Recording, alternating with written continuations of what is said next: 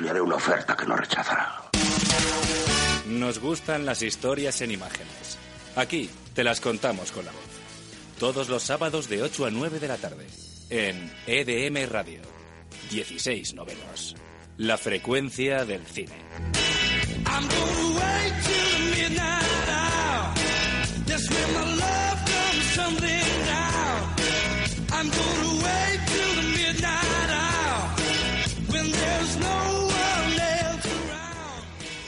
Muy buenas tardes, aquí estamos un sábado más con la frecuencia del cine en EDM Radio. Sonia Rodríguez, una servidora, y el resto del equipo que hace posible 16 novenos. Lidia Gracia. Hola, buenas tardes. Que ya la veo. ¿Te hemos oído, Lidia? Ah, sí, vale, vale. está ya, ya está aquí con el ordenador, Lidia Gracia. Claudia Benyoc. Hola, muy buenas. Alba Sánchez. Buenas tardes. Y hoy, además de estrenar mesa, también tenemos un invitado aquí sentado, David Irundain. Buenas noches ya, ¿no? Noche, ya se considera noche. Que nos viene a hablar de B, la película. Luego os contamos qué misterio esconde B, la película. Nos hemos mudado, pero seguimos con más cine. A ver, que yo siempre soy muy pesada aquí con esto del sumario. ¿Qué tenemos hoy? Lidia. Pues yo traigo hoy unos truquitos caseros para hacer una película policíaca. Y también os hablo del director norteamericano Christopher Nolan. Mm, A mí me gusta mucho Christopher Nolan. y hablando de, de ley y justicia, voy a explicar un poquito que hoy hablamos de los papeles de Bárcenas. Y no se trata de, de que ningún policía le vaya a arrestar, desgraciadamente. Se trata de, como he dicho, la película B. Está con nosotros aquí David. Eh, está basado, voy a contaros un poquito, está basado en una obra de teatro que recrea las declaraciones del ex tesorero del Partido Popular ante el juez Ruth. Ha tenido ya muy buena acogida y, como digo, dentro de unos minutos nos lo contará David. Eh, yo he de decir que por mi parte, en esta sección, ¿no? todo este tema de la corrupción tiene mucho que ver o eh, con, su- con un país en particular, Suiza. Así que hoy para la sección de Trotamundos hemos hilado por ahí y os traigo una serie de curiosidades sobre la industria cinematográfica de este país. Y he de decir que me lo he pasado muy bien eh, descubriendo los entresijos. este Vamos a llamarle entresijos. Vamos a llamarlo entresijos, porque ha sido complicado, pero algo traigo. Y Alba va a cerrar hoy el programa. ¿Con qué? Sí, ¿Qué tienes, es. Alba? Hoy os traigo el sabor de puro vicio en la cata del cine y vamos a acabar desquiciaditos como Joaquín Fénix. Pues venga, vamos allá, pero como siempre, un poquito de actualidad.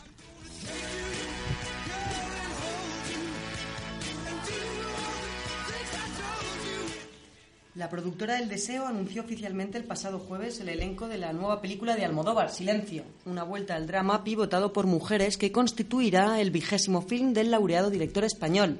La nota de prensa informa que el reparto estará encabezado por Emma Suárez y Adriana Ugarte en un compartido papel protagonista. Y al frente de los actores secundarios, nombres de la talla de Inma Cuesta, Rosy de Palma y Michelle Jenner, entre otros.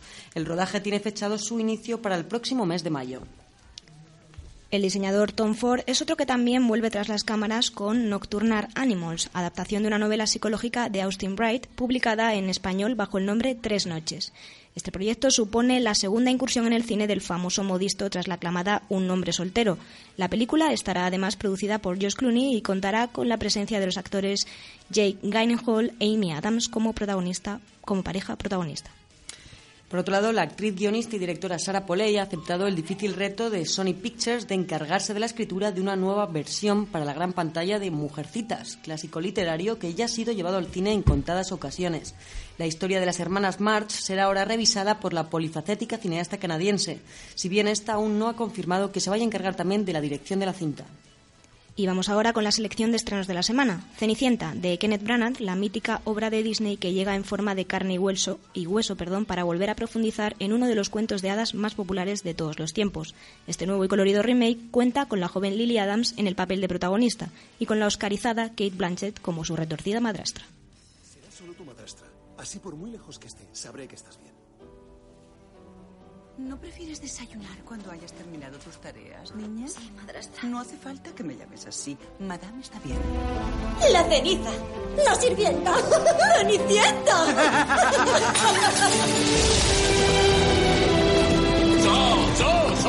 ¿Se encuentra bien? Señorita, ¿cómo suelen llamarla? No importa cómo suelen llamarme. Lo siento. No es culpa suya.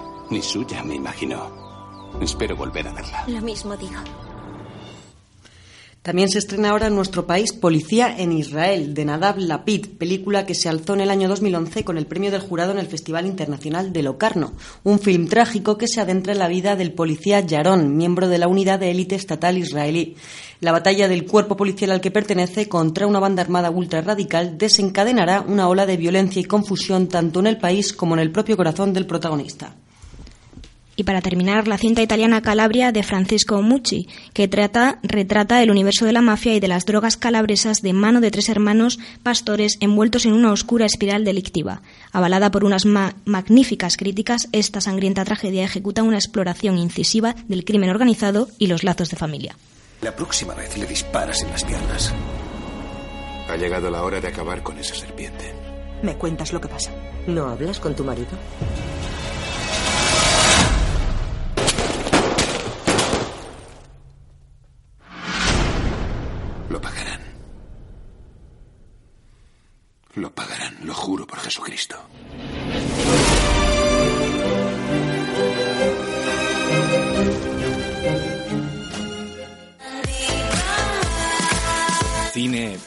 Mínimos.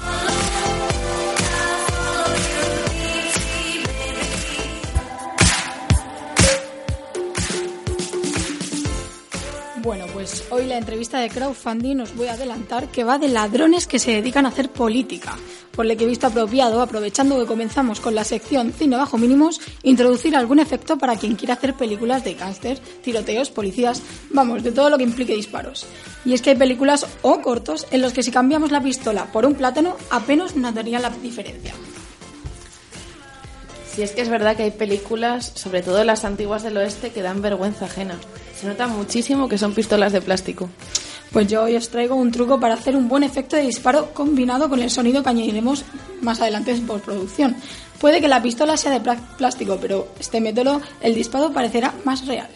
A ver, ¿cómo se hace? Porque yo estoy muy segura de que habrá más de uno que quiera verse como Bonnie and Clyde. Así que cuéntanos. Eso es. Bueno, pues yo os voy a contar. En primer lugar os digo los materiales que necesitamos para hacerlo. Una pistola de plástico, a ser posible que no se note que la hemos adquirido en una feria. Cinta aislante, un tubo transparente de aproximadamente un metro de largo y polvos de talco.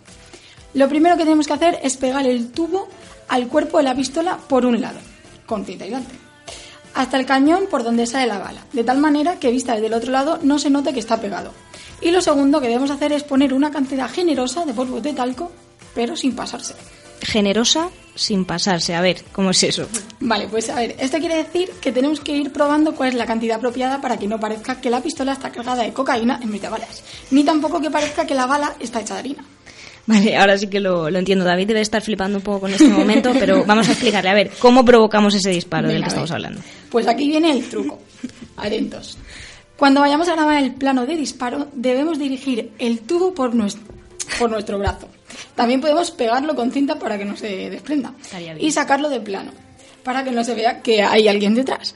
Como el tubo será de un metro, dará para que otra persona se ponga detrás y desde fuera de plano sople por el tubo cuando el que tiene la pistola aprieta el gatillo ficticio.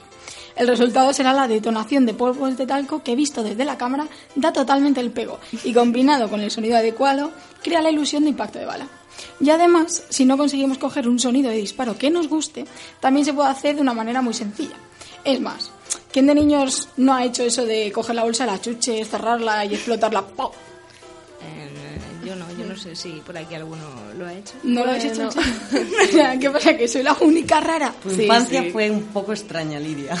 Yo creo que es mi afición a las chuches. Puede ser. Bueno, pues el caso es que el sonido puede pasar perfectamente por, por un disparo. A mí este tipo de trucos eh, me encantan, ¿no? Y cada vez, cada vez tengo más ganas de probarlos algún día en mi casa. Pero he de decir que en este caso me parece que casi es mm, más fácil, no sé, coger una pistola y disparar de verdad, porque lo del, lo del tubo corriendo por el brazo, el otro ayudante detrás de la espalda, ¿no? Es un, sí, sí, Sí, sí. yo lo grabaría y lo metería en las redes sociales. Ah, mira, pues sí. Podríamos hacerlo. Podríamos hacerlo. Deberíamos hacer eso, de hecho, con todos los trucos que tenemos de cine bajo mínimo. Yo creo que no lo hacemos porque tememos Que, que no se vea como, Ya, como sí, pretende. es verdad. Bueno, pues hablando de redes sociales, si te ha gustado este, este truco o quieres proponernos algo, puedes contactar con nuestras redes sociales en Twitter, arroba 16 barra baja novenos, en Facebook, 16 novenos, EDM Radio, y esta semana inauguramos nuestro nuevo canal de SoundCloud, alternativo al, i- al iVoox, donde ponemos nuestros podcasts. En SoundCloud vamos a ir subiendo los contenidos a la carta, es decir, que si que quieres escuchar todas las secciones de cine bajo mínimos, pues ahora puedes hacerlo en www.soundcloud.com barra 16 novenos. El 16 con número siempre, acordarse. Y bueno, ya para terminar, mm, yo voy a introducir aquí que vamos a hablar de Christopher Nolan.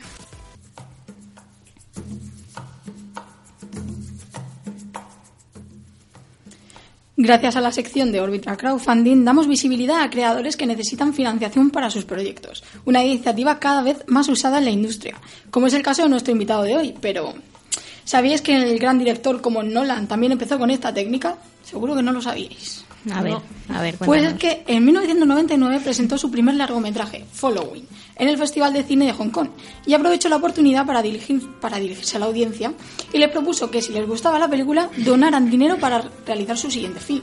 Y de hecho, en un principio aceptó dirigir películas como Batman simplemente como medio para poder financiar y tener apoyo en proyectos más ambiciosos y personales. No sé si Claudio Serrano, la voz de Christian Bale en estas películas, que estuvo con nosotros la- hace dos semanas, sabrá esto. Pero bueno. Y una cosa, chicas, ¿vosotras creéis en el destino o en las coincidencias? A Yo ver, más en el destino. David, ¿en no sé- qué, no sé en qué vosotros.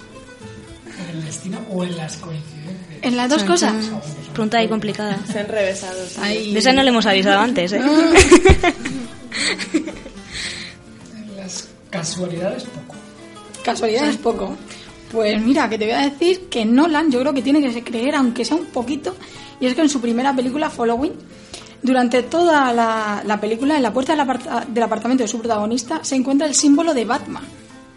Que, que le iba a decir que años, años siguientes iba a dirigir la fantástica trilogía. Y bueno, una película que sí ha planeado durante muchos años fue Inception, Origen en España. No me extraña porque vaya comedura de cabeza. No tiene pinta de haberse hecho deprisa y corriendo, la verdad. Sobre todo por la de gráficos que tuvieron que idear para hacerla. Ya ves. Pues fíjate si tuvo que planificarla que tardó nueve años en concretar el guion de origen. La idea ya la tenía, pero bueno, desde que hizo Insomnia ya tenía la idea rodeando en la cabeza, pero prefirió darle otra vuelta y la dejó, la dejó ahí en stand-by. Y prefirió di- dedicarse a forjar un guion y esos efectos dignos de admirar. Y si a esto le sumamos que es daltónico, apague vamos. Y es que Nolan tiene la dificultad para distinguir los matices del color rojo y verde. Con la rayada de la peli, los gráficos y elementos visuales que tiene, se volvería loco seguro. Hombre, la verdad que las películas de Nolan suelen ser bastante, bastante oscurillas, no tienen mucho color. A lo mejor es por eso del daltonismo. Sí, es posible. Y yo, bueno, he de coincidir con Claudio Serrano. La trilogía de Batman me encanta. Aunque mi preferida será siempre Memento. Una lástima que nunca se ha llevado un Oscar eh, a director, pero bueno. Bueno, eso debe, yo creo que debe ser porque se junta con DiCaprio. ¿no?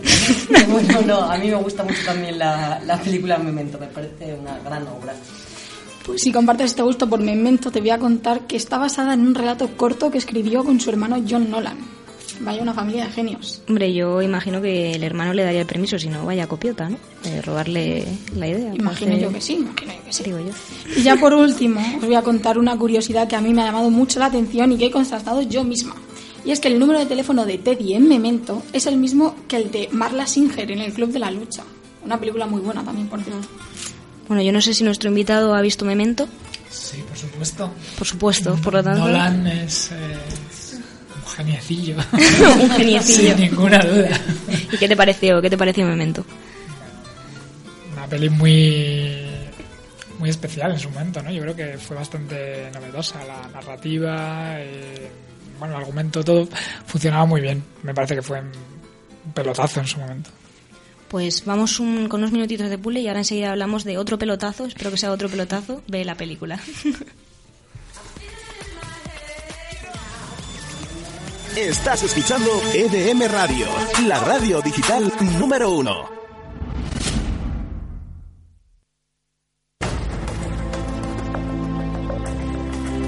Llegan los premios EDM Radio 2015. Nuevo artista confirmado.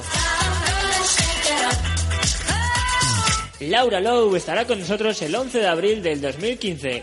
Más información en www.edmradio.es o premios.edmradio.es.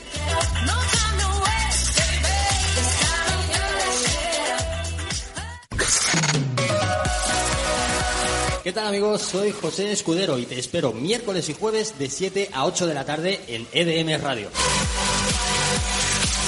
Con la mejor música dance. No me falles.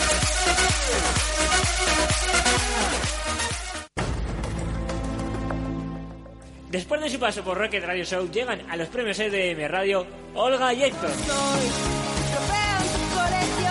Próximo sábado 11 de abril, a partir de las 7 y media, en la sala Boom Club de Madrid. Compra ya tus entradas en premios.edmradio.es y no te quedes sin ellas.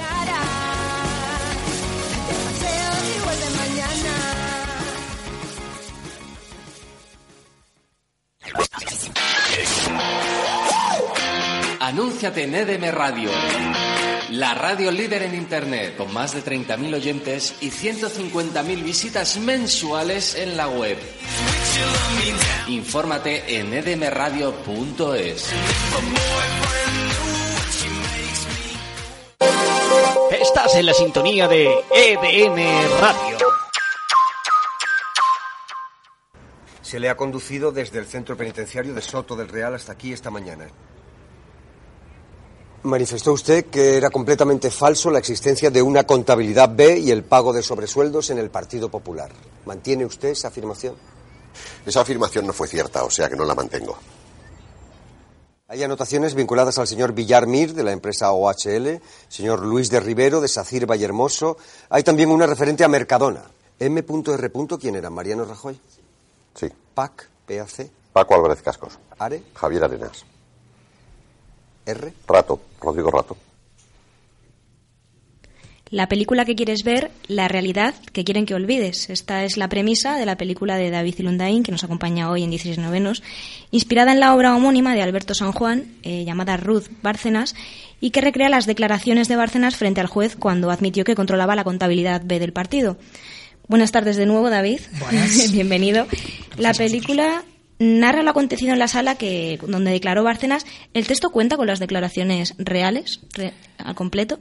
Pues sí, y aunque parezca mentira, este minutito que hemos, que hemos escuchado es solamente una, una punta de iceberg.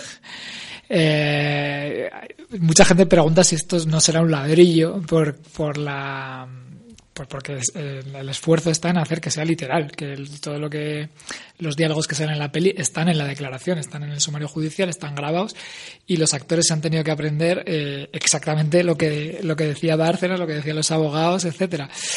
Y eso lejos de ser un ladrillo es un diálogo eh, que jamás hubiéramos podido inventar. Es demasiado alucinante y demasiado eh, estrambótico incluso eh, como para habérselo inventado. ¿no? Eh, es quizá la- el gran valor de, la peli. El- Bueno, primero de la obra de teatro, que ya ha funcionado muy bien y que todavía se puede ver en Madrid, en el Teatro del Barrio, y, y lo que queremos que pase a la peli, claro.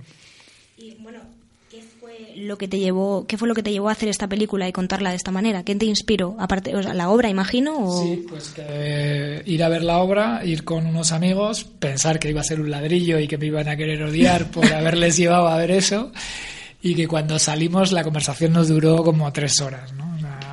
No hablamos de otra cosa, nos fuimos a tomar cañas y, y no hablábamos de otra cosa. Claro, eso es un síntoma infalible de que lo que ha pasado dentro funciona, ¿no? Cuando, cuando realmente hablas de la película que has visto, cuando le das vueltas, cuando no se muere, cuando se apaga la luz, ¿no? Eso siempre es una buena señal. Y por lo tanto, mm, ahí, ahí mismo, porque de hecho Pedro Casablanc, que es el actor que interpre- interpreta a Bárcenas, eh, es amigo y fuimos y, se vino después con nosotros y ahí mismo ya empezamos a decir, oye, esto deberíamos intentar que fuera una película. Y en ello estamos. Y bueno, es, es evidente que el tema, mm, como bien dices, mm, despierta interés en la gente, despierta una conversación, como tú dices, de irte de cañas y hablar del tema. ¿Por qué crees que la gente le gustaría ver esta película? Bueno, yo creo que mm, sobre todo porque todos los días hay corrupción en los medios. Todos los días pasa el telediario y parece que es el tema estrella. Ahora tenemos mm, miles de tertulias políticas. Hemos convertido la política en un show más ¿no? de la tele. Durante mucho tiempo fue solamente el corazón. Ahora también la política forma parte de este show en el que unos se gritan a los otros. Y bueno, mm, independientemente de que eso sea o no interesante y sea una forma de que la gente vuelva a hablar de política, que yo no, no lo voy a juzgar, eh, sí que es verdad que es muy titular contra titular, titular contra titular, y lo de hoy tapa lo de ayer, lo de ayer a lo de mañana, etcétera el, el, hacer una película que, que, esté sacada de una realidad todavía candente, humeante, eh, yo creo que en Estados Unidos, por ejemplo, se ha hecho bastantes veces y ha funcionado muy bien, ¿no? Estaban haciendo una película sobre Bin Laden cuando lo estaban prácticamente matando. Eh, no, literalmente. Sí, sí, sí. Es, es, que era así. Eh, eso tiene una ventaja, que es que el, al público no tienes que explicarle ciertas cosas, está, ya lo lleva dentro. No, no, forma parte de su, de su día a día. Y esa ventaja, pues luego también podría ser un inconveniente, porque podría decir, pues esto ya me lo han contado, ya me lo sé, tal. Bueno, sorprendentemente, eh, lo que se cuenta en la obra de teatro y lo que se cuenta en la película, mucha gente, o todo el mundo, yo creo, sale diciendo, joder, que es muy fuerte.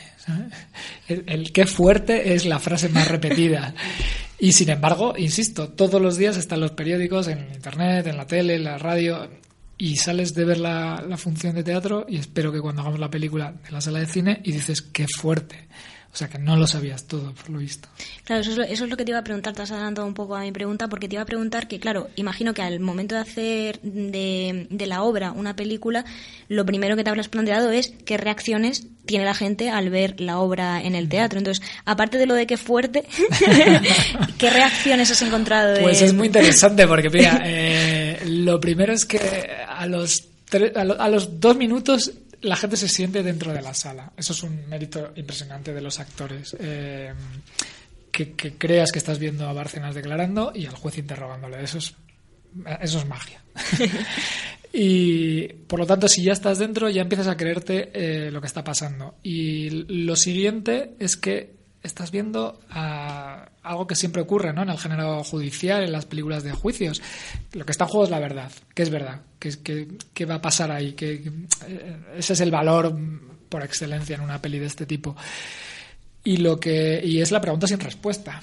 Todo el mundo eh, esa pregunta no acaba de ser respondida, pero cada uno puede sacar bastantes conclusiones de, de qué cree que es verdad de cuántos datos se le dan, de cómo, cómo se cuentan, de emocionalmente cómo reacciona cada personaje ante lo que se está diciendo. Y yo siempre pongo un referente muy básico que es de 12 hombres sin piedad, ¿no? De Seinel Lumet en 57 creo que es. Peli en blanco y negro, pero que es el jurado de, una, de un caso de asesinato de un adolescente eh, encerrado en una sala dirimiendo si condena a muerte o no a, a ese chaval, ¿no? Bueno, pues no hay jurado en esta, en esta peli. El jurado de alguna manera probablemente sea el público, ¿no? Y bueno, eh, siempre la pregunta obligada, digamos, para la gente cuando conoce cine que hace, digamos que lleva al cine algo real, como bien estás diciendo, que no hay, no hay trampa ni cartón porque es real. ¿Por qué película como tal y no documental? ¿Por qué, un, ¿Por qué hacer una obra película y no documental? Bueno, es que es, en parte es documental es un poco híbrida la historia. Eh, nosotros vamos a trabajar, eh, de hecho, imitando una estética documental. La, todo el diálogo, insisto, está en las declaraciones. Eh, los actores han tenido que hacer un, trabajo bestial de, memoria primero y de hiperrealismo después, ¿no? Para interpretarlo. Y después, eh, por supuesto, el atrezo está documentado. Eh, hemos estado hablando con todos los periodistas que más o menos han estado cubriendo el caso. Hemos estado en la Audiencia Nacional. Hemos, hasta dónde hemos podido llegar y hemos podido indagar, nos hemos metido, ¿no? Y todo lo que tenemos está muy documentado. Por lo tanto, tiene ese punto documental. Y además queremos reforzarlo con el trabajo de cámara. Eh, rodaremos con tres cámaras, no digamos un, desde un punto de vista estrictamente cinematográfico, de plano a plano, cámara a cámara, sino iremos a tres cámaras buscando rapidez, buscando verdad y buscando imitar el género documental suponiendo que haciendo un ejercicio ilusorio, digamos, de que hubiéramos sido documentalistas que hubieran grabado ese día aquello. No quiere decir que solo, eh, evidentemente, vamos a trabajar eh, narrativamente y vamos a, a reconstruir y vamos a... Pero la sensación que tiene que tener el espectador o que deberíamos conseguir del espectador es que ha visto un documental. Es la idea. Es la, es la- es la idea. El reto. sí. Y bueno, eh, en esta sección Orbita Crowdfunding, realmente no nos olvidemos de que hablamos de proyectos, sobre todo, que se financian de manera con crowdfunding. Entonces, nos gustaría saber un poquito los planes de rodaje que tenéis de cara a que la gente que nos oiga quiera colaborar con el proyecto y le interese el proyecto. Nosotros queremos rodar en mayo, que es un poco locura, porque la película no está todavía financiada y digamos que estamos haciendo la carretera conforme vamos haciendo kilómetros, ¿no? Lo bueno que tiene es que la carretera nos va a llevar a donde nosotros queramos. Eh, lo malo que tiene es la incertidumbre, no sabes muy bien cómo vas a despertarte cada mañana. Eh, la idea es que eh, saquemos adelante este crowdfunding que nos permita dar el primer golpe de mando porque es verdad que un proyecto así no es fácil de, financiar, eh, a pesar de que, más que nada porque en este país no es fácil hablar de política, en, ningún, en ningún ámbito y, y en este tampoco. No voy a meter en la batalla de que si el cine está enfrentado con el gobierno, todo este tipo de cosas. No van por ahí los tiros, porque, insisto, que nosotros cogemos un sumario y más neutros no podemos ser, ni una coma no nos hemos inventado. Eh, pero, claro, cuando llevas una historia así a, a determinados, eh, digamos, al, al- al circuito comercial normal de las televisiones, las distribuidoras, etcétera, más de uno te mira diciendo, "Joder, es un proyecto que me encanta y que como espectador me encantaría. Pero no, no te lo dicen, pero la, la respuesta es no me atrevo o Claro. mejor no me meto en esto, ¿no? Y, y es un poco alucinante, es un poco triste, la verdad, porque realmente eh, lo primero que hemos, que hemos visto a la hora de salir a crowdfunding, que era también un objetivo secundario o paralelo de, de conseguir ese primer empujón de dinero, es joder, si a la gente le interesa. Si en cuanto hemos salido a las redes sociales eh, ha habido un montón de gente que, que se ha interesado, compañeros que también te llaman, oye, pues no hace falta, incluso aunque no haya pasta, yo voy, curro, ya veremos cuándo cobramos, eh, etcétera, ¿no? Es decir, hay mucha gente que le apetece ver algo así y que además está testado que funciona porque hay una obra de teatro Claro. la gente se ríe, se emociona, se cabrea, etcétera. Con lo cual, eh, tenemos bastantes puntos a favor y sin embargo no es nada fácil sacar eh, la financiación adelante ¿no? y, y es un proyecto muy pequeño localización única eh, vamos Sí, que, que muy muy muy de formato pequeño Luego, eh, me ha llamado mucho, mucho la atención esto que decís de Bárcenas reunió 200.000 euros en 48 horas para salir de la cárcel, sus amigos tienen más dinero, pero nosotros somos más. Entonces, antes del corte de publicidad, me ha encantado, me parece genial, cuéntanos un poquito cómo pueden colaborar, que ya tenéis un dinerillo, cómo podéis colaborar con el proyecto, con trabajo, o Sí. cómo pueden co- colaborar. Bueno, en la- lo más fácil, porque eh, hay una serie de short links y tal, pero deletrearlo siempre es un poco lío. Eh, lo más fácil es entrar en la, en la web de la peli, que es B, la B de, de Bárcenas, la, B- la inicial, ¿no? Eh, la- el dinero B, la caja B, la contabilidad B, etcétera, por eso se llama B. Pues blapelícula.com. Y ya a partir de ahí puedes enlazar al crowdfunding, a toda la información de la peli, el, teaser, todo lo que ya tenemos. Y bueno, la, web de- del crowdfunding lo que explica, que es a través de la plataforma Berkami, lo que explica es, pues, según la cantidad que tú quieres aportar al, proyecto, pues hay una serie de recompensas. Todas las recompensas desde 10 euros incluyen ver la película en diferentes formatos, en, online, en, en, en DVD, en, en la sala de cine, etcétera. Eh, porque es evidente que no tiene sentido eh, ofertar nada que no sea ver la propia película, Claro. sería, sería ridículo. Y por lo tanto, de alguna manera, pues bueno, evidentemente nos estás apoyando, pero también te estás comprando una entrada para ver la peli, ¿no? O sea, con lo cual tampoco creemos que que abusemos demasiado. Creo que, que necesitamos ese apoyo que, que es, que, que es fundamental para que la, la película salga adelante, pero queremos ser lo más honestos posibles y devolverlo, ¿no? Eh, sobre todo, pues eh, lo mejor de todo, de todas formas, más allá de que el, el crowdfunding esté bien y que las redes están muy bien, eh, lo mejor, lo que mejor funciona es hablar de esto. ¿eh? Si a alguien le gusta, si a alguien le gusta que hable de esto con su abuela, con su padre, con sus amigos, en la facultad, en el ascensor, donde sea. Están haciendo una peli sobre Bárcenas, hay que verla, venga, eh, que, que esta gente tenemos que saber su historia, que no se repita. Eso es lo importante. Es la mejor manera. Sí. Pues como ya te hemos ido adelantando antes, siempre eh, en, en nuestro programa pedimos a los invitados que nos recomienden una película porque les haya parecido especial o por Mm. alguna razón y que nos expliquen por qué. Entonces, vamos a, vamos a dos minutitos de publicidad, te dejo pensártela, que ya nos has comentado algunas por ahí, y enseguida volvemos. Estás escuchando EDM Radio, la radio digital número uno.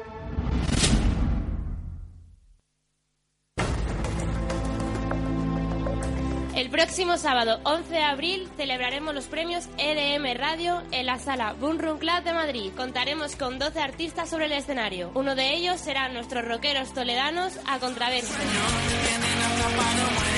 Puedes comprar ya tus entradas en premios.edmradio.es o en www.edmradio.es. Conéctate a través de www.edmradio.es. Y conoce todas nuestras novedades. Programas, noticias, podcast, todo lo que quieras y sobre todo el mejor musicón del momento. ¡Ey, ey! ¿Sabes que el próximo 11 de abril te esperamos en los premios EDM Radio 2015? ¿2015? Sí, sí, en la sala Boom Room Club de Madrid, sábado 11 de abril a las 7 y media. Compra ya tus entradas en premios.edmradio.es. ¡Corre!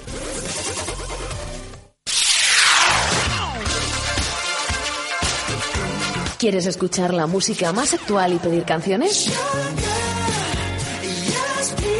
Escucha los domingos de 5 a 9 a Alba Santiago en Nunca es tarde.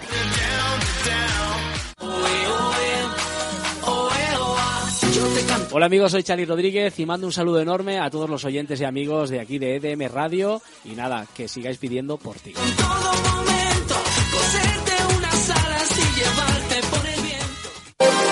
Estás en la sintonía de EDM Radio. Bueno, pues como anunciábamos antes de Publi, eh, le pedimos a David Irundain que nos recomiende una película a nosotros y a todos los oyentes. ¿Ya la tienes? Venga, sí. Venga, ¿cuál es? Pues eh, voy a hablar de Margin Call, o Margin Call, o bueno, mi inglés es un poco deficiente, como, como siempre, que sería como, no, no, lo han traducido al español, pero bueno, como llamada, no sé si, de, no de emergencia, pero llamada final o, o algo por el estilo, ¿no? Es una peli del verano pasado, bueno, del verano del 2013, que habla de. Es una peli pequeñita, independiente, norteamericana. Bueno, cuando es lo que hablamos antes, cuando los americanos dicen independiente es como aquí una gran producción. Claro, es como... Cuidado.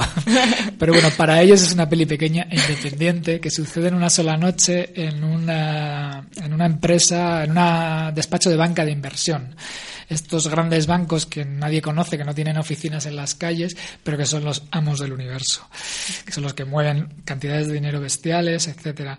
Y bueno, yo creo que está basada o inspirada en la caída de, la banca Lehman Brothers, que fue el arranque de toda esta crisis mundial, ¿no? En el 2007 todo lo que sucede sucede en esa noche. El elenco es espectacular. Está Kevin Spacey, Jeremy Irons, Demi Moore. Insisto, en una independiente. y creo que es una lección tanto de para entender lo que de dónde vienen todos los males de la crisis económica como para lección de cine, o sea, actores alucinantes, eh, guion alucinante y trabajo también de cámara muy bueno. Vale, entonces nos quedamos con esa peli y luego la ponemos también por ahí, por nuestras redes. Yo creo que Lidia ya lo está poniendo. Ya está, ya está, ya está casi puesta. ¿eh? Lidia se adelanta a su tiempo. Yo voy adelantada siempre. Pero ahora también tenemos, hemos relacionado, como bien ha dicho Claudia antes, así de una manera ahí un poco triquiñuela, pero hemos relacionado un país con, con esto que estamos hablando, todo, de lo político. Claro, no tanto banco, tanta cuenta, tanto paraíso. Tanto ladrón, tanto tipo, tal. Pues solo se podía hablar de un cine en particular, no es absolutamente sarcástico, pero bueno, sí, hoy toca en Totamundos eh, hablar de la industria cinematográfica de Suiza. Trotamundos.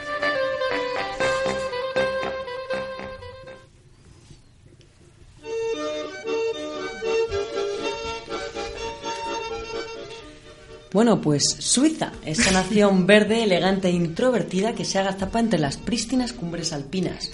Al compás de estas notas tirolesas que estamos escuchando, es muy fácil imaginarse ese encantador rinconcito europeo tan lleno de chocolates, Relojes, quesos y paraísos fiscales. Claro, no se puede evitar hacer mención a esa mancha la impoluta geografía helvética y menos con el programa que llevamos. Y como aquí en 16 novenos eh, nos gusta tanto la ironía que veníamos comentando, eh, pues hemos elegido este ganchote financiero. Así que, por favor, David, nuestro técnico, que me suba un pelín el volumen de esos acordeones tan majos. Y tú, que nos estás escuchando, ábrete una tableta de chocolate linda, acomódate y muérdela cerrando los ojos de delicia.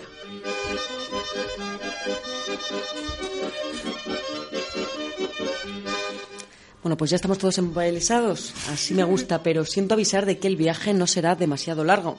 Y es que el cine suizo puede muy bien tratarse de la aguja en el pajar del celuloide europeo. Yo aún tengo los ojos inyectados en sangre por las dos noches que me he tirado sin dormir buceando en YouTube en busca y captura ¿no? de algún mísero corte de película suiza doblada al español. Y reconozco que ante tanta carencia he echado eh, mano de las músicas tirolesas, ¿no? un recurso triquiñuelo también y un poco fácil. Pero es que los films de este país parecen estar tan escondidos como las fortunas corruptas que se atesoran en muchos de sus bancos. Aún así, un par de cosas sí puedo contaros. La primera ya está dicha. No es un cine ni muy conocido, ni muy prolífico, ni muy por regla general arriesgado o innovador. De hecho, durante algún tiempo el arte fílmico fue considerado por la población tan solo un, divertimento secundario y más bien frívolo. Añadamos a esta poca estima histórica el hecho de que Suiza es una nación fragmentada lingüísticamente y en consecuencia también lo están sus películas. Porque a ver, ¿en qué otro país se produce cine en tantos idiomas distintos? Escuchad, por ejemplo, este melodioso italiano. Piantato il pero proprio davanti alla finestra di vostra madre. Così le impedisce la visuale. Quale visuale? La tua, forse.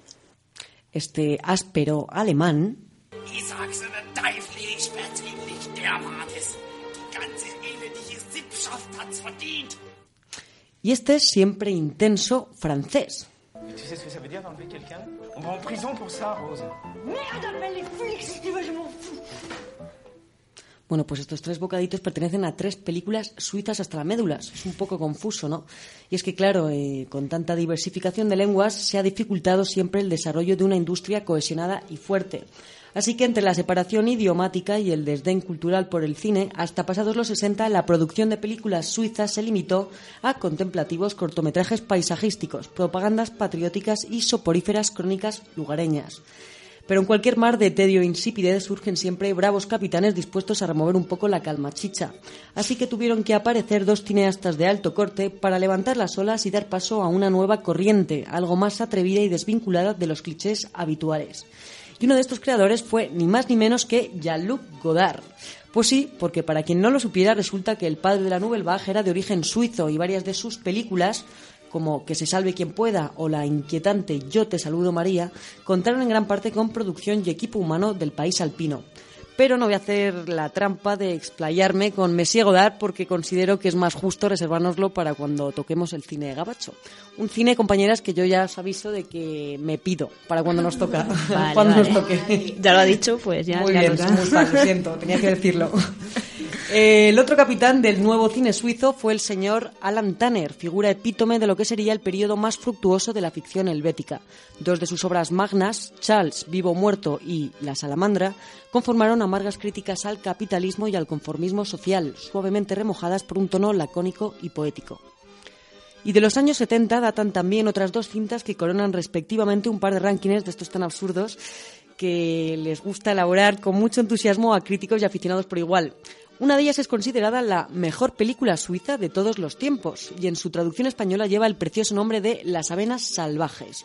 La historia nos retrata a un labrador anciano que se compra una motocicleta y se embarca en un viaje de exploración tanto del mundo como de su propia existencia. Y la otra película que lidera el otro ranking estúpido es la proclamada como película suiza más popular de todos los tiempos. En este caso se trata de una comedia satírica del director Rolf Lisley, llamada, y me disculpo de antemano porque sé que lo voy a pronunciar mal, por mucho que aquí la compañera Lidia me ha estado en las cañas de, de antes de llegar aquí enseñando un poco el acento, Die Schweizermacher. O lo que ver. vendría a ser los nacionalistas. Lo siento, pero me apetecía un poco probar esto del alemán porque es un idioma que encuentro violentamente fascinante y fascinantemente violento a partes iguales, ¿no? Me hace mucha gracia.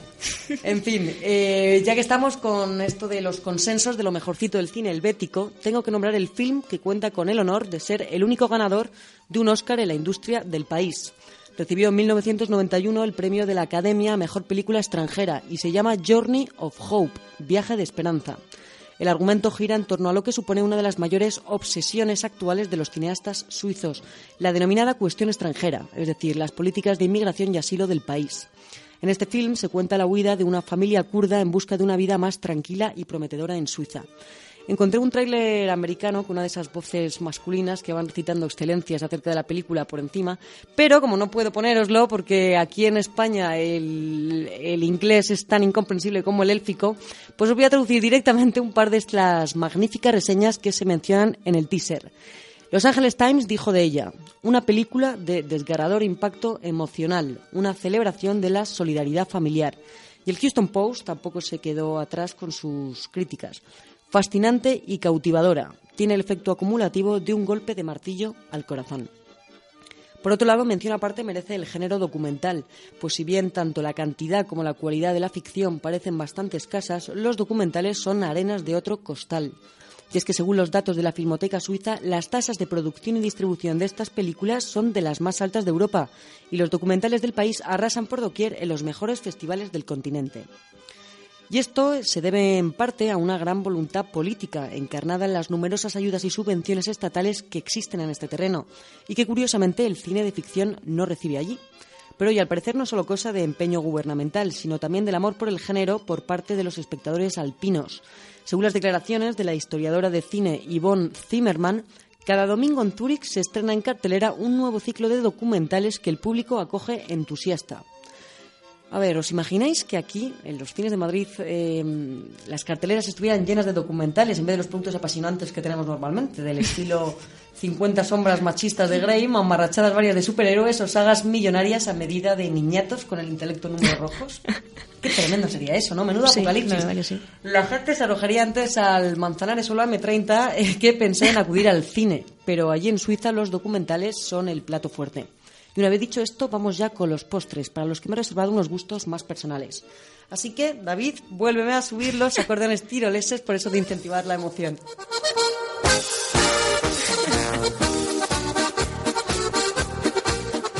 Bueno, me pondría a bailar aquí eh, Qué con, apasionante esto, sí. con los acordeones. Soy fan declarada ya de la música tirolesa. Lo que se descubre, ¿no? Investigando aquí en, Sí. en esta sección. Bueno, yo quería comentar, eh, por si hay ahí algún oyente escuchando que todavía no lo sabe, que en el equipo de 16 novenos somos todas amantes del cine. ¿Por qué lo somos? Creo que ya es evidente. Pero además somos todas mujeres. Así que yo por lo menos vivo siempre en una mal normalizada indignación ante la pobreza de cineastas femeninas en la industria. En nuestro país la situación es lamentable, pero fuera de aquí la, vamos, el contexto no cambia demasiado. Por eso siempre que tengo el placer de descubrir alguna directora desconocida me gusta regodearme en ello. Y resulta que Suiza tiene una crack con Vaya. ovarios haciendo un cine de mucho éxito y se trata de Bettina Oberli que tiene en su haber el, el logro de, de- de haber realizado la película más taquillera de nacionalidad suiza de la historia. El título es, y vuelvo al acento de general germano, a ver Lidia, si lo digo bien esta vez, Die Hersteinlausen, una divertida comedia. me Bueno, está está pegando la ahí. cabeza. Venga, ¿cómo se diría, cómo se diría en A alemán? ver. Es tu momento. Die Hetzailosen. Toma, ¿qué te parece? olvidaros de mi interpretación Venga. anterior y quedaros con el nombre de esta. De todas formas, por ser eh, la única película que, de- vamos, la que he conseguido encontrar un tráiler en español, eh, eso quiere decir que sí se estrenó en nuestras carteleras eh, con el título de Las chicas de la lencería. Vamos a escuchar un trozo del tráiler. ¿Qué es todo esto? ¿Es una boutique de lencería? La madre del párroco vendiendo ropa erótica. Incluso en nuestro pueblo hemos visto últimamente algunas tendencias un tanto falta de dignidad. Aquí llega la chica de seda. O haces algo tú o lo hago yo. ¿Por qué todos tienen que decirme cómo debo vivir mi vida? Señor Fankhauser, yo conducía tractores cuando usted llevaba pañales. Bueno, abuelitas suizas que cosen bragas. ¿Hay algo más adorable que eso? Yo creo que no, ¿eh? Yo no la he visto todavía, pero... Pero la vas a ver, la- lo pero me la he sabes. apuntado, me la he Lo sabes. Eh, bueno, y ahora que ya estoy casi acabando, llega el turno del sentimiento. Y es que voy a mencionar brevemente una película que me encanta y que siempre he considerado maravillosa. Pertenece a una de las, en mi opinión, eh, trilogías más fascinantes que ha parido el cine europeo, que es la de los tres colores. El director es polaco y los actores franceses, pero esta historia en particular transcurre y fue rodada en la ciudad de Ginebra y cuenta con una parte importante de coproducción suiza. Estoy hablando concretamente de Rojo, del director, aquí llega otro nombre difícil, Krzysztof Kieslowski. Y no tengo tiempo para honrarla eh, como se merece, así que me voy a limitar a recomendarla arduamente a todos los que nos estén escuchando por su sensibilidad extrema, su exquisita fotografía, la genuina belleza de su protagonista y porque es una joya, sin más. Os dejo aquí un pequeño fragmento. Lo siento, me parece que he atropellado a su perro. Rita, un perro pastor. Es posible. Desapareció ayer. Está en mi coche, en el asiento trasero. Aún vive. No sé lo que debo hacer. Quiere que la lleve a un veterinario. Como usted quiera. Si hubiese atropellado a su hija, ¿le causaría el mismo efecto? Yo no tengo hijas, señorita. Bueno, es una película tan austera como brillante. Yo no sé si David eh, Sí, conoces. eh, Sí, sí, rojo, blanco y azul, Y azul. son ma- maravillosas las tres. De hecho, yo creo que hoy en día sería una, una gran tarde de invierno verse las tres eh, pelis De- seguidas, ¿no? Porque de hecho son esas historias en las que los personajes eh, que aparecían en una como principales aparecen en la otra en un momento dado Hacen varios cru- cameos, cruzándose sí. porque Sí, sí, era la señora que pasaba por allá, se le ve por la puerta del juzgado de la historia en la que la siguiente película Mm, es la sí, principal. Es maravillosa. Tiene también, eh, yo no sé si tú te acuerdas, que seguro que sí, ese, es otra pequeña escena que se repite en las tres, que es la de la persona que va siempre a tirar algo en Sí. un contenedor. Sí, Esta sí, escena. ¿no? que, que coloca en las tres películas. Bueno, pues Rojo, eh, la recomendamos. eh, am- vamos, sí, la recomendamos. Y me están avisando ya que me he enrollado demasiado y que nos tenemos que ir a publicidad. Así que vamos para allá. Estás escuchando EDM Radio, la radio digital número uno.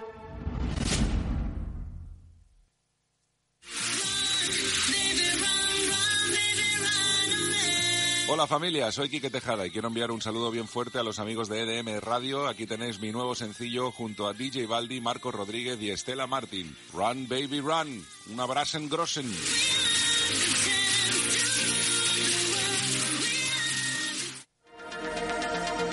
Los sábados de 7 a 8 descubriremos el misterio. Subiremos al tren en un viaje a lo desconocido. En un viaje al oscuro. Tren Oscuro. Sábados de 7 a 8 en EDM Radio con Darío Márquez.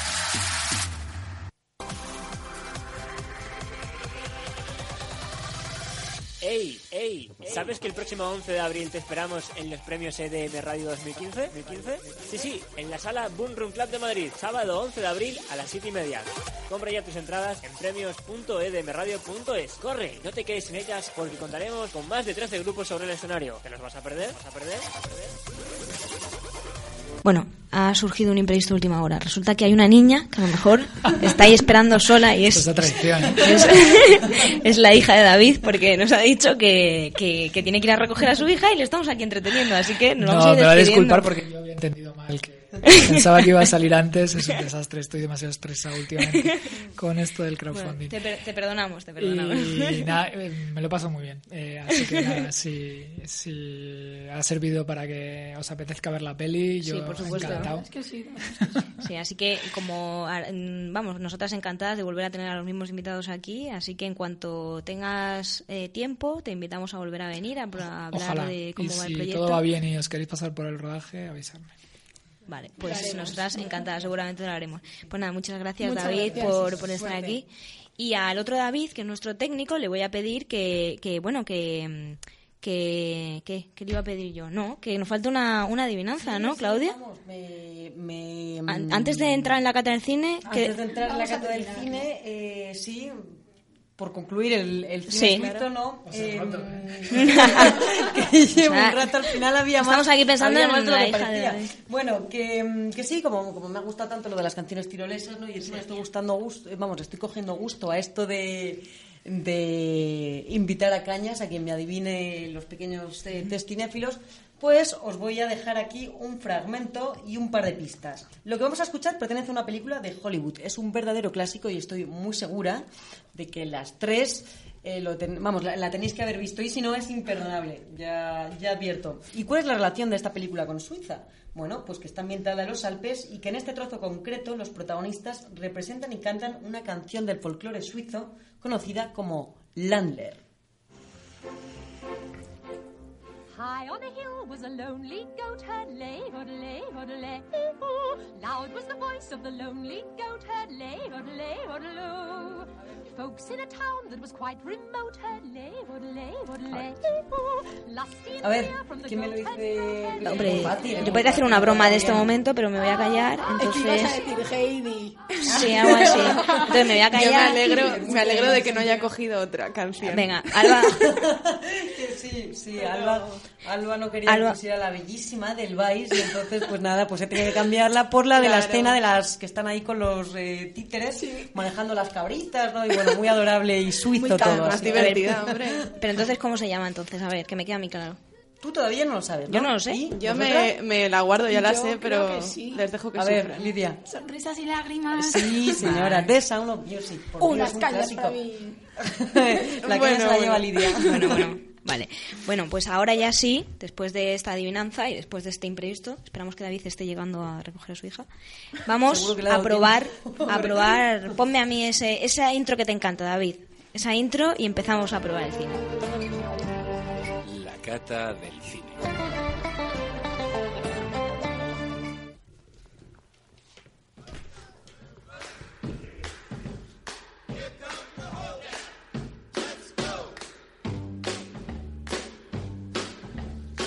Pues después de meses esperando a que se estrenara Puro Vicio, el miércoles conseguí por fin verla y ya de paso desvirgarme aquí en el mundo de la crítica. Y bueno, ahí, ahí estaba yo sentada en los cines proyecciones con una libreta y un rotulador escribiendo como una energúmena todo lo que destacaría de la película viendo menos que un borracho en San Patricio. Y bueno, al salir del cine me quedé absorta. O sea, era ese instante en el que toda película parece que continúa en tu cabeza aun habiéndose vaciado la sala. Y un montón de imágenes vinieron a mí, pero no conseguía darle forma ni sacar una conclusión exacta a lo que había visto hace unos minutos. Ni siquiera sabía si me había gustado o no. Y al hacerme esa pregunta descubrí que no tenía por qué gustarme o no, ni sacarle una conclusión racional porque era algo completamente ilógico. O sea, en mi opinión es una película que nunca llegarás a entender del todo si no has tenido una experiencia psicotrópica a lo largo de tu vida. Y de eso es lo que hace tan especial el nuevo trabajo de Paul Thomas Anderson.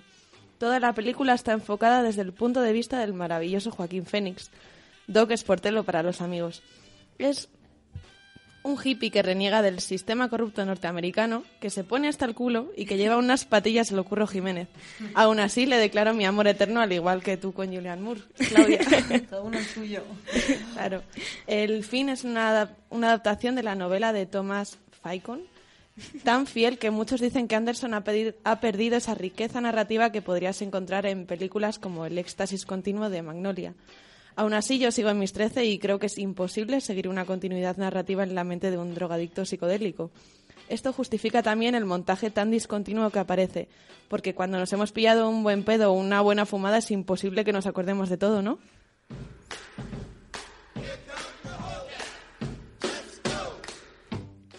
Nos situamos en 1970, en la costa oeste de Estados Unidos, mismo año y lugar en el que nació el director. Entre el auge y la caída del movimiento hippie, Vietnam, el narcotráfico y Charles Manson, nos encontramos a Larry Doc Sportello, un detective privado que recibe a sus clientes en una consulta ginecológica, puesto hasta las trancas a base de tanques de oxígeno y marihuana. La que un día fuera su novia y compañera de colocones acude a pedirle ayuda para investigar la desaparición del mafioso barra poderoso constructor Michael Z. Wolfman, su nuevo amante. Michael Z. Wolfman. Mickey Wolfman. Mickey Wolfman. Ha desaparecido. ¿Y do- do- dónde puedo encontrarle? Técnicamente es judío, pero quiere ser nazi. A una chica no le interesa meterse en líos con esa gente. ¿No tienes ninguna foto?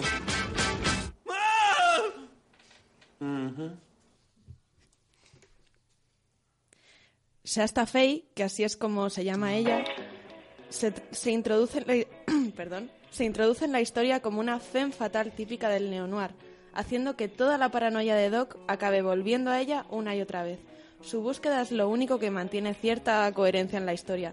Quizás lo que más me llama la atención son las miradas de complicidad que abren y cierran el relato entre los dos, dando la impresión de que no hubiera pasado nada, porque son iguales tanto al principio como al final, terminando con una mirada que se sale de plano en la que Doc apela al espectador como incitándolo a entrar en el relato. Dicho esto, se hace casi imposible no hacer un símil con la famosísima Miedo con Las Vegas, que supongo que vosotras habéis visto también. No sé si decir el placer o de haberla visto, a mí personalmente me parece muy rara. A mí el placer. Sí, sí, placer. Totalmente. Johnny. Depp, vamos, es otro amor eterno que tengo ahí guardado. Muy buena esa. Pues bueno, eh, el cameo de Benicio del Toro nos proporciona cierto aire melancólico con Miedo Jazz con Las Vegas y también la narración de los acontecimientos con las voces de los protagonistas. Personalmente creo que Puro Vicio es mucho más bestia en algunos aspectos y la crítica que tiene detrás hacia el gobierno de los Estados Unidos busca más profundidad en el relato. Ahí es donde entra el famoso Bigfoot. Si va a acusarle de algo, adelante. Si no, tendrá que soltarle. Mm, recuerda que estás hablando con Bigfoot Bjornsen, el poli del Renacimiento. Sé quién es. Bigfoot es un policía tocapelotas que al final no sabe si te cae bien o mal y va pisándole el culo continuamente a Doc. Le encanta chupar polos de plátano y chocolate, lastivamente, y encarna algunas de las secuencias más desquiciadas de la película. A él se le suma una secta futurista de moteros nazis, un agente de policía curiosamente llamado Borderline, el psiquiatra Tripis, una prostituta asiática del club Chick Planet Come Coños, Owen Wilson encarnando a un hippie a sueldo del FBI y hasta un dentista narcotraficante que se tira a niñas y, como no, se pone hasta el culo de coca. Ah, y la preciosa japónica Fenway, un caso muy, muy difícil. ¿Es usted la bestia? No, no, no, no. Es un policía. ¿Ve que no lleva las luces encendidas, señorita? Pero veo en la oscuridad. A lo mejor no debería conducir. La, la documentación, por favor. ¿Qué sucede, agente? Cualquier reunión de tres o más civiles ahora se considera un posible culto. ¿Qué? ¿Otra vez lo de Charlie Manson? Po- po- po- posibles indicios son referencias al apocalipsis, hombres con el pelo largo y situaciones de peligro por descuidos al volante. Todo eso se da aquí. No, ¿qué va? Oiga, tío, esto es un Mercedes. Está pintado de un solo color. Eh, esperen aquí. Eso debería tenerse en cuenta. Debería darte puntos. Vale, vale. Dios mío, me va a dar un infarto. Creo que el corazón me va, me va, me va. Antes de, de- de terminar, os voy a dar dos recomendaciones. La primera es que todo el que quiera un poquito de marihuana para ir viendo, para ir contento a ver la película, que me escriba en las redes sociales. Es broma, es broma. La segunda es que no se os ocurra verla ni con padres, ni con hermanos pequeños, ni con cualquier persona que consideréis medianamente cuerda. Pero sobre todo no vayáis con ese amigo o amiga que se está sacando las oposiciones a la Policía Nacional. Ah, y se me olvidaba. Mis agradecimientos a The Growlers, porque la música que hemos escuchado por debajo es de ellos y aparecen en la película. A ver si adivináis dónde. Solo os voy a dar una pista. Leonardo da Vinci.